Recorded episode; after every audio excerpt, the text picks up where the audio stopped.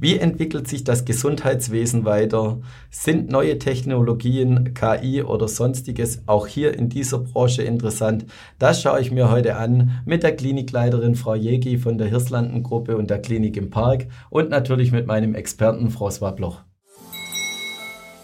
Ja, ich freue mich sehr. Ein neuer Gast hier bei uns bei der BX im Studio. Heute zu Gast Dominik Jägi von der Hirslanden-Gruppe und Sie leiten die Klinik am Park. Ja, möchten Sie sich vielleicht kurz vorstellen und auch das Unternehmen? Sehr gerne. Herzlichen Dank für die Einladung. Mein Name ist Dominik Jäcki. Ich äh, arbeite seit 16 Jahren bei Hirslanden und mittlerweile seit drei Jahren bin ich Direktorin in der Klinik im Park. Die Klinik im Park ist eine von 17 Kliniken von der Hirslanden Gruppe in der Schweiz, der grösste private Gesundheitsdienstleister, den wir haben. Und ähm, ich bin, wie gesagt, ähm, schon seit Jahren lang in dieser Gesundheitsbranche. Ich habe nämlich mit 18 angefangen, Pflegeausbildung zu machen, habe selber lang am Bett geschafft, bis ich mich dann umgeschult habe in Kommunikation, aber habe immer im Gesundheitswesen geschafft. Also äh, seit ich ganz eine junge Frau bin, ist das, hat mich das begleitet und nicht verloren. Und äh, umso mehr äh, schätze ich das sehr, dürfen jetzt seit drei Jahren äh, die Klinik im Park dürfen zu leiten. Und wenn Sie dann schon so lange im Gesundheitswesen unterwegs sind, praktisch schon als junge Frau, haben Sie gesagt, dabei sind, was ist für Sie so der große Unterschied zwischen der privaten Kliniken und auch den öffentlichen Kliniken? Der grösste Unterschied ist einfach, dass Hirslanden privat finanziert ist, in privater Hand, äh, im Gegensatz zu den öffentlichen. Aber sonst ähm, gibt es eigentlich keine grossen anderen Veränderungen. Die Herausforderungen haben wir alle die genau gleichen. Sie kennen das bestens in aller Munde, Fachkräftemangel, die hohen Kosten im Gesundheitswesen, die steigenden Tarife, wo sie, respektive die sinkenden, nämlich für uns als Unternehmen, ähm, die hohen Materialkosten, ähm, alles was äh, Löhne anbelangt und so weiter. Diese äh, Herausforderungen haben wir die genau gleich, ob man jetzt in privater Hand arbeitet, im Gesundheitswesen oder im öffentlichen Bereich. Und die Kliniken insgesamt spezialisieren sich ja sehr oft auf einzelne Bereiche oder Teilbereiche oder auch auf mehrere Bereiche. Gibt es gerade für Ihre Klinik, also Klinik im Park oder die Hirslanden-Gruppe, ein spezielles Feld, wo Sie besonders stark sind oder sich spezialisieren? In der Hirslander Gruppe, wie gesagt, gibt es 17 Kliniken in 26 Kantonen äh, verteilt in der Schweiz. Ähm, eigentlich vom äh, Osten bis runter in die Westschweiz auf Genf haben wir äh, 17 Kliniken und alle haben ein unterschiedliches Portfolio. Wir jetzt im, in der Klinik im Park haben sehr ein breites Portfolio. Es ist mir fast einfacher, Ihnen zu sagen, was wir nicht machen, als das, was wir machen. Ähm, machen tun wir nicht Kind, äh, weil das in ein spezialisiertes Zentrum geht. Wir machen keine grossen Verbrennungen und Transplantationen, so wie das auch in den speziellen Zentren ist. Wir dürfen nicht am Kopf operieren und keine Übergewichtschirurgie machen. Und sonst machen wir alles. Also das heisst, von der einfachsten Chirurgie bis zu der Herzchirurgie wird in meinem Spital wo notabene relativ überschaubar ist, mit 114 Betten alles operiert. Das ist auch ein Grund, der mich unglaublich stolz macht, äh, die Klinik dürfen zu führen. Das breite Portfolio, das hohe Fachwissen, das ich von meinen Mitarbeitern und auch von der Ärzteschaft darf haben. Ähm, ja, das ist sicher außergewöhnlich so in der Branche. Ja, und wir sind hier ja eine Finanzsendung oder ein Finanzsender und auch eine Börse und einen Finanzexperten dabei. Deshalb komme ich nicht um die Frage drumherum, auch so den finanziellen Hintergrund oder Fragen zu den Finanzen stellen. Wie schafft man das als Klinik? Da stelle ich mir immer persönlich sehr schwer vor, wenn man privat organisiert ist, heißt das ja auch, man muss Geld verdienen. Und wie schafft man das auf der einen Seite Geld zu verdienen und auf der anderen Seite aber auch die Qualität sehr hoch zu halten? Ja, also ich glaube, jedes äh, Spital, jetzt, wenn wir in meiner Branche bleiben, egal in jedem Unternehmen, muss man hoffentlich Geld können verdienen, eine gute Marge können machen. Hirslanden ist seit Lebzeit in privater Hand, privat finanziert. Aus diesem Grund, glaube ich, haben wir früh gelernt, mit diesen Themen umzugehen. Äh, das Gesundheitswesen in der heutigen Zeit äh, bringt ganz, ganz, ganz viele Veränderungen und Herausforderungen. Eben die sinkenden Tarife, die uns allen das Leben sehr schwer machen. Ähm, der Fachkräftemangel natürlich ein grosses Thema. Die konkurrenzfähigen Löhne und alles, was dazugehört. Aber genau, es braucht einfach ein gutes Spiel, Zusammenspiel, ein, gut, äh, ein Team, wo die, ähm, wo die Personalkostensteuerung, die Steuerung der Ärzteschaft Wirtschaft und so weiter alle in einer Hand läuft. Und ähm, wenn man das einigermaßen kann oder eben ein gutes Team hat oder es miteinander Hand in Hand macht, äh, ist es möglich. Aber ganz sicher hat sich die Branche massiv verändert. Vor fünf, zehn Jahren ist das noch viel, viel einfacher gewesen als in der heutigen Zeit. Ja, und ich mag mal einen Punkt, den Sie gesagt haben, vielleicht noch mal kurz rausnehmen. Thema Fachkräftemangel. Ist das so das, das Hauptthema gerade, das Sie umtreibt?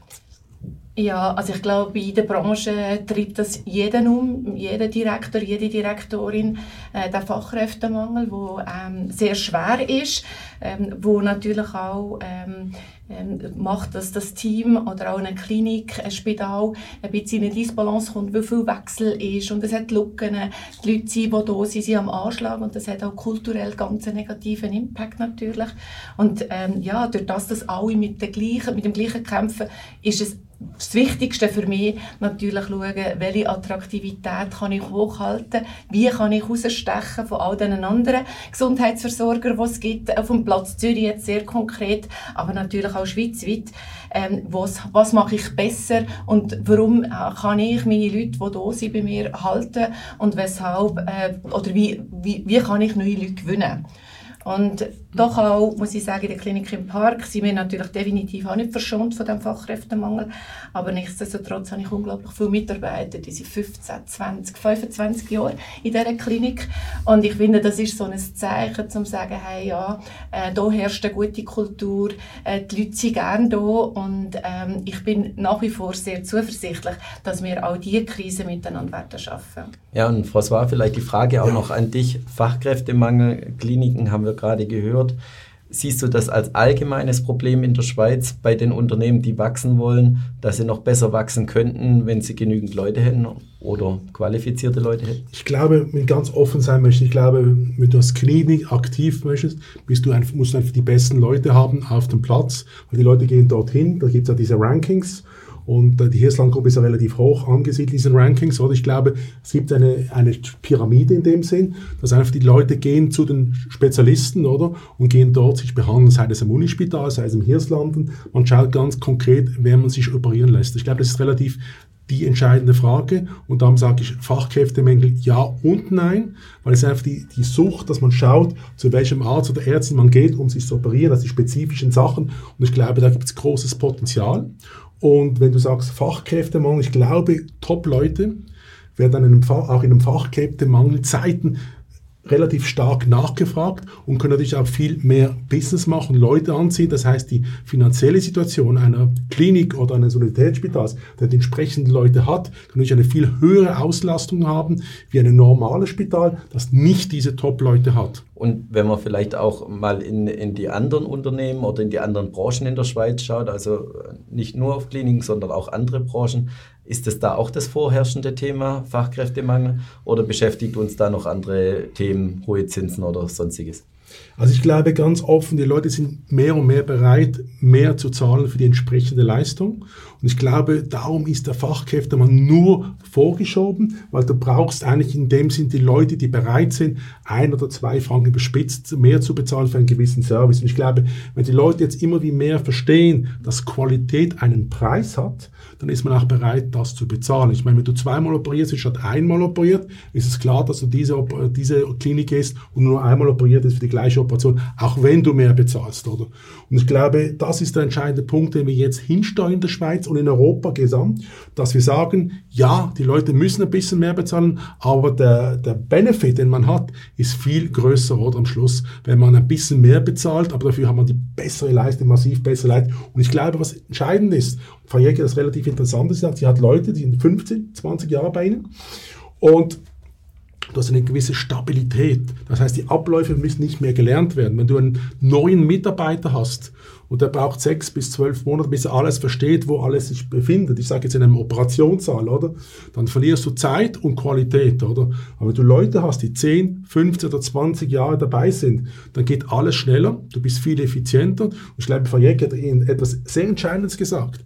Sie kann Leute halten, die 10, 15 oder 20 Jahre dabei sind. Das heißt, es ist eine Führungsstärke und das macht das Unternehmen relativ spannend und attraktiv. Auch, und das sage ich jetzt auch für Spitzenkräfte, die sogenannte Hilfsleistungen brauchen und sich auf Personal stützen können, das gut erfahren ist und effizient. Aber ich glaube, wenn man eine gewisse Erfahrung, das ist wie beim Tennisspielen, wenn du 10.000 Mal den gleichen Schlag machst, wie wenn du ihn 500 Mal machst, dann hast du natürlich eine viel bessere Trefferkurve. Ich sage immer bei Roger Federer, ist immer das Beispiel, sage ich, man hat immer Roger Federer immer gesagt, ja, er trainiert nicht so viel, aber wenn du genau gesprochen hast mit Leuten, die um ihn waren, der hat trainiert wie ein Weltmeister, oder? Und er hat nur seinen Konkurrenten den Eindruck gemacht, dass er nicht so viel trainiert, damit sie sich, sich sicher fühlen, wenn sie auf ihm auf dem Platz sind. Und darum sage ich mit dem Beispiel Frajecki, mit den Arbeiten 10, 15 oder 20 Jahre, die Leute wissen alle Pro und Kontras, die in einem Spitalbetrieb herrschen, haben natürlich die effizient und können natürlich neue Inputs geben, um das Unternehmen effizienter und attraktiver für den Betreiber zu machen. Ich glaube, das ist relativ entscheidend noch.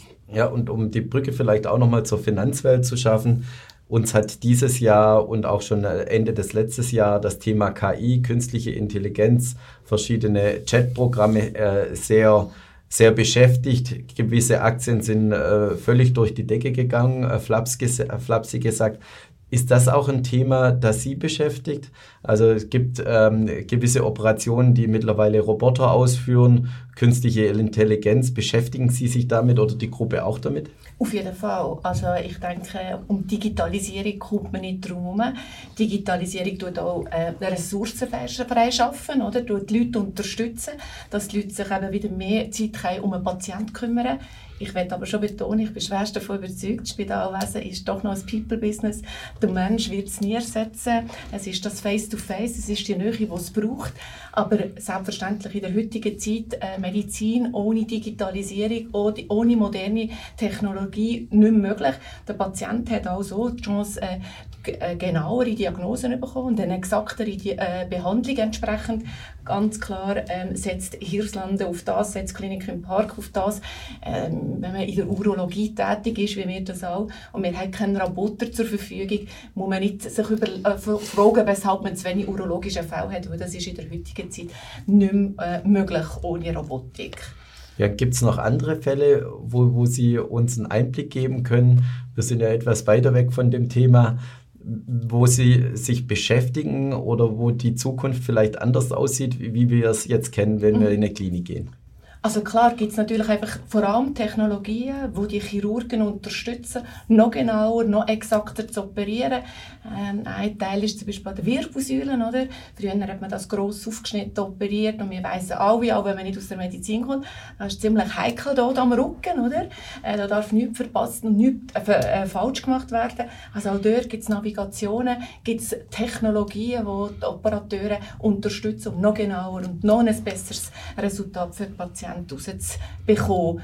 Ähm, und ähm, selbstverständlich ähm, sonst noch ganz viele andere Sachen. Ich glaube auch in der Entwicklung wird die KI überall eingesetzt. Ich muss auch sagen, ich tue es sogar in der Geschäftsleitung, im Managementbereich, da wir auch mit KI arbeiten. Oh. Äh, ChatGPT äh, gehört bei uns auch mit dazu. Wir äh, stellen dem mal lustige Fragen und sind gespannt, was da rausgespickt. Ich habe meinem Team gesagt, äh, man muss das Rad nicht immer neu erfinden. Es gibt vielleicht noch ein siebtes Mitglied bei uns in der Geschäftsleitung, nämlich ChatGPT.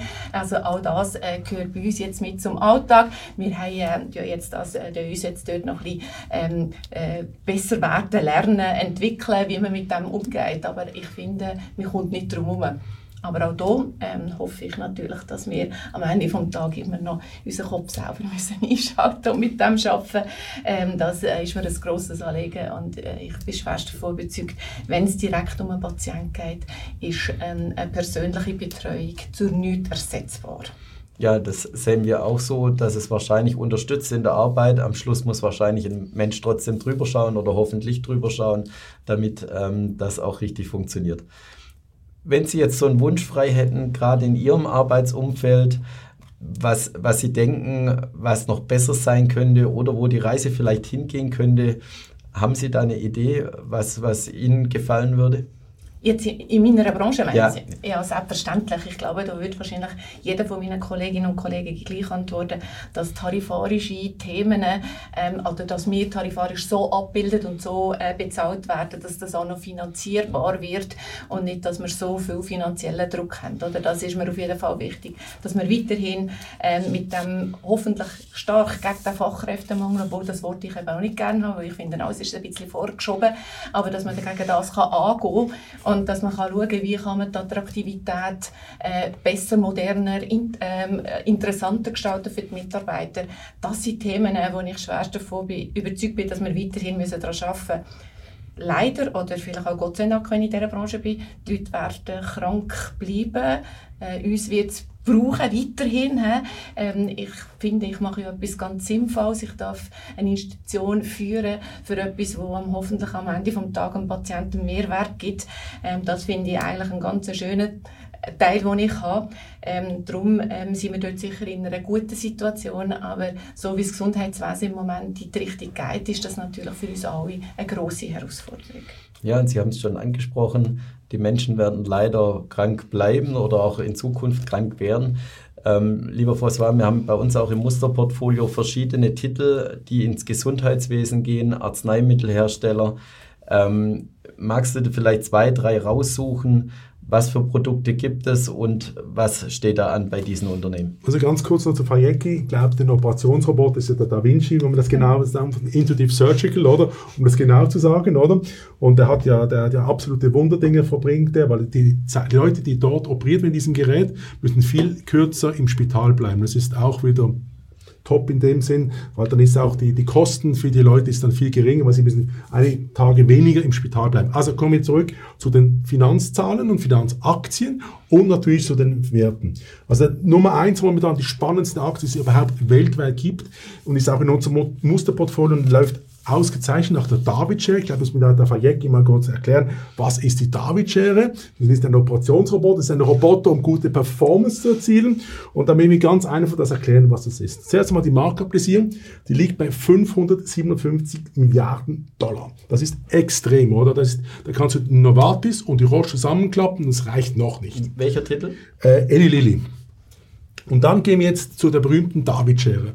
Der Umsatz sollte im Jahre von 2020 von 24,5 Milliarden Dollar auf 46,57 drauf. Das ist über 80 Prozent. Was jetzt spannend ist, ist die Umsatzrendite. Das ist der spannende Punkt bei der David-Schere.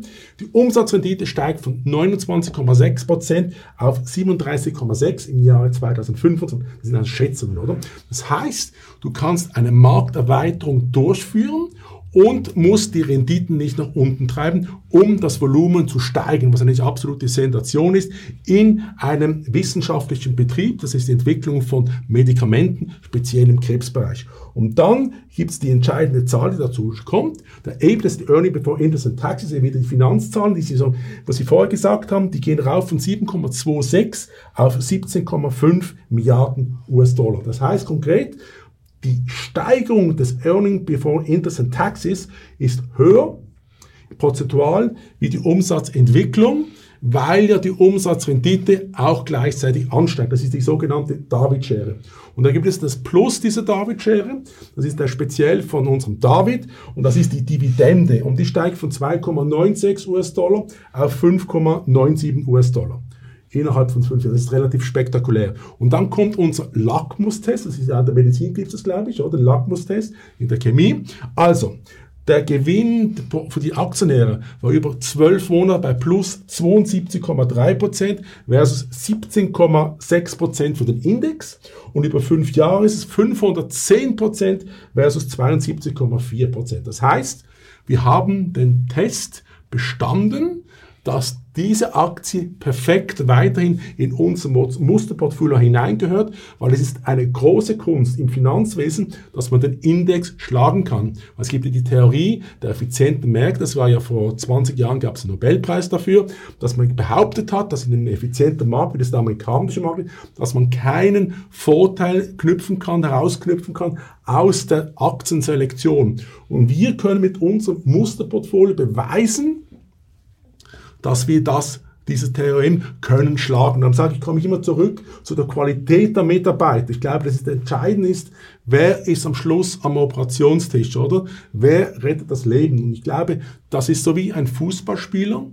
Nur macht er einfach stille Tore, schenkt er den Leuten Leben. Und das gibt natürlich dann diese Nachfrage, die in speziellen Kliniken, Universitätsspitalen kommen. Und dann hast du halt diese Pyramide, dass du extrem viele Leute hast, die sich auf diesen Arzt stürzen, oder? Und wenn er natürlich das richtige Umfeld hat, wie Sie gesagt haben, Fayeki, mit den 10, 15, 20 Jahren, ich sage jetzt auch in den, in, in den Backoffice-Bereichen oder auch im Operationssaal, dann kann das eine super Sache sein, oder? Und das heißt natürlich konkret, dass die Nachfrage hoch ist.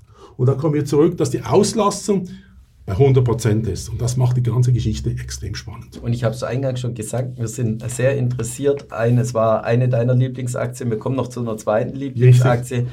Wir haben äh, sehr stark das Gesundheitswesen auch in unserem Portfolio vertreten. Deshalb sind wir sehr froh, auch dass Sie zu Gast sind, weil wir das insgesamt für, eine, für ein spannendes Thema finden und, und halten. Und welches ist deine zweite Aktie, die du mitgebracht hast? Ich denke sogar vielleicht die, die zwei Hauptlieblingsaktien von dir. Richtig, weil ich sage beides und ich sage immer was, ist entscheidend ist bei Novo Nordisk, das ist die Ab Schlankmacherpille und Spritze, plus natürlich gegen Diabetes, glaube ich. Novo Nordisk. Was? Vor allem. Eben. Aber das ist in aller Munde, wie Sie richtig sagen, aber ich glaube, gegen Diabetes gibt es ja diese Novo Nordisk ja absoluter Weltmarktleader, oder? Und ich sage immer wieder, die Positivität, oder? Die man rauskriegt aus diesen Aktien, oder? Das macht alles sehr sympathisch, es ist ein Investment, wo du als Investor, wenn du reingehst, tust etwas Gutes, bewegst du etwas Gutes, weil die Firma hat dann wieder neue Gelder, die sie bekommt, für Forschungen zu machen. Und das ist relativ spannend, oder? Wenn du jetzt als Aktionär in diesem Fall auch extreme Renditen erzielen kannst, ist das natürlich eine absolute Sensation, oder? Und dann komme ich vielleicht nochmal auch hier, in diesem Fall zu der David-Schere. 412 Milliarden Maklerbesicherung, das ist wieder Roche und Novartis zusammen. Und da haben wir jetzt einen Umsatz, der sollte ansteigen von 126 Milliarden dänische Kronen auf 319 Milliarden im Jahr 2025. So Information, die dänische Krone zum Schweizer Franken ist 1 zu 8, also nicht ganz so verrückt, oder? Aber ich glaube, so ein bisschen die Dimensionen ihrer Hauptmuttergesellschaft, die macht auch extreme Milliardenumsätze, oder? Aber das ist nicht ganz so groß, glaube ich, wie hier. Der Umsatzrendite, jetzt komme ich wieder zur David-Schere, 42,6 Umsatzrendite im 2020 raufgehen auf 45,3. Da siehst du, du bist auf einmal 6, 7 Prozent mehr in Umsatzrendite, aber du hast vom Umsatz über 130 Prozent mehr. Und jetzt kommt der entscheidende Punkt für Fayeki. EBIT, Earning Before Interest Taxes, von 54 Milliarden dänischen Kronen rauf auf 145 Milliarden. Das ist dieser Sprung, dieser David-Scheren-Sprung. Und dann natürlich als Goodie, die, auf die Sahnehäubchen, wie immer sage ich sie, eine berühmte Frage, das ist die Dividende, die geht von 4,5 dänischen Kronen auf 12,3 im 2025. Und da möchte ich etwas Wichtiges noch sagen. Du hast ja von dieser Dividende, wir haben ja eine Studie gesehen aus Amerika, S&P 500. Ich glaube, 65 Prozent der Performance, die der S&P 500 in den letzten 60 Jahren erzielt hat, kommt aus den Dividenden, die reinvestiert werden. und ich habe die Leute haben uns immer belächelt und haben gesagt, die Dividendengeschichte, David fragt die Dividenden. Deshalb ist ja für mich immer so wichtig, die Frage. Ja, aber jetzt habe ich das natürlich auch wissenschaftlich abgecheckt und wir sehen, dass es zwischen 60 und 50 65 Prozent Teil der Rendite des S&P 500, des größten amerikanischen Börsenindex, aus der Dividendenausschüttungen stammt. Und jetzt kommen wir natürlich zu dem Lackmustest, wie immer, weil das ist immer so eine Challenge. Über ein Jahr Nova Nordisk plus 70,7 versus 26,9 und über fünf Jahre plus 432,5 versus 142. Und jetzt erzähle ich noch ein letztes Geheimnis und das ist die Zahl noch viel extremer. Warum? Weil Novo Nordisk, glaube ich, in 35 und 40 Prozent von dem Index den wir da vergleichen, oder? Und wenn die Novo Nordisk nicht drin wäre in diesem Index, oder? Da wäre die Differenz noch viel extremer, oder? Also wenn wir nur Titel bei Titel würden machen, den Vergleich, wäre es anders. Hier ist ein Marktgewicht drin, das heißt, jeder Index läuft natürlich mit der Marktkapitalisierung des, der Aktie, oder? Und wenn eine Aktie wie Novo Nordisk derart raufspringt, oder? Dann zieht es den Index rauf automatisch, oder? Das ist die Mathematik hinter den Indizes, und da kommen wir jetzt zu diesem KI, den Sie benutzen, oder? Also wenn Sie jetzt ins Büro zurückgehen und dann schauen, Novo Nordisk und, und was da genau passiert ist, wenn Sie es rausfinden. Aber Sie wissen ja selber von Ihrer Erfahrung, dass Novo Nordisk speziell bei den Diabetes-Leuten, Sie dürfen ja nichts sagen offiziell, oder? Werden perfekt genützt weil es, glaube ich, gegen Diabetes Typ 2 ist das, das absolute Wunderprodukt momentan. Und zusätzlich für die Hollywood-Stars, die auf einmal so schnell abnehmen.